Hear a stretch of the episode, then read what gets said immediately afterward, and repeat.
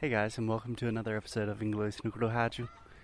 We are walking in the park, the city park in Porto, and Alexia wanted to come see the ducks. No, these are not ducks. These are not ducks. What are they? Geese. These are geese. So this is an interesting thing in English.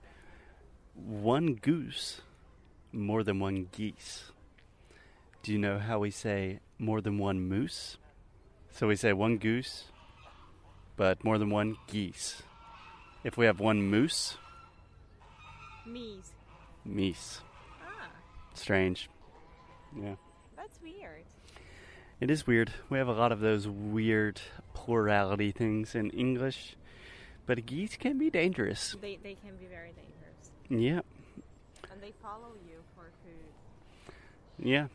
When I was younger, playing golf, geese are always like one of the things you have to be careful for because there are a lot of geese on the golf course. And I imagine like gators there as, as well. Depending on where you're playing, yeah, gators. But honestly, I'm more scared of these guys. No. Well, maybe. Okay, stop filming. Okay, guys, still here with the geese. Sério, cuidado, tá? A gente pode achar que isso que você tem na mão é comida. O que você falou? Cuidado que eles podem achar que isso que você tem na mão é comida. Quem? Os geese. Alex está correndo. Alex está com medo dos geese. Não. Geese seria ganso, né? É, ganso. Então, pato, duck, Pato é duck. and ducks. Ducks would be more than one. Pato. Yeah. What about a little duck? Um patinho. Little duck.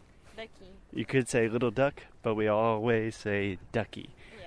For example, those little rubber ducks, you know, the yellow ones, um, like that babies use in the Oh, bathtub. yeah, yeah, yeah, yeah. yeah. we say rubber ducky.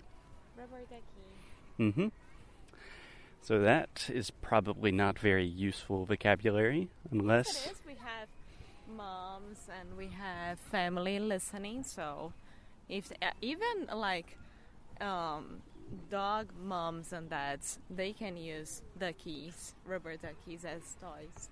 True, true.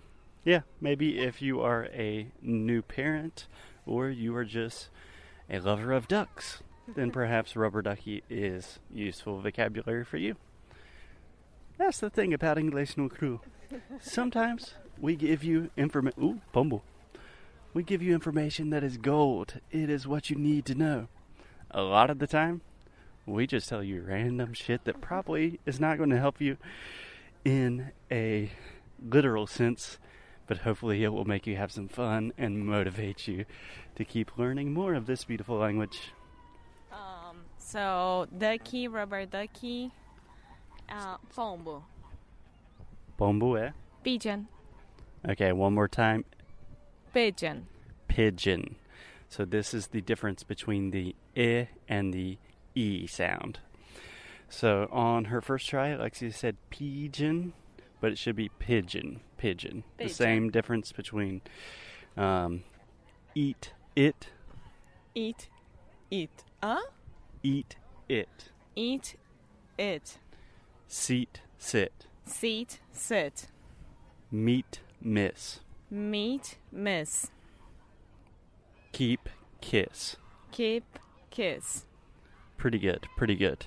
The I sound is quite a difficult sound. This is what we call a finely tuned vowel. We talk about it a lot in sound school, but a pug is coming our way, so we will talk to you in a little bit.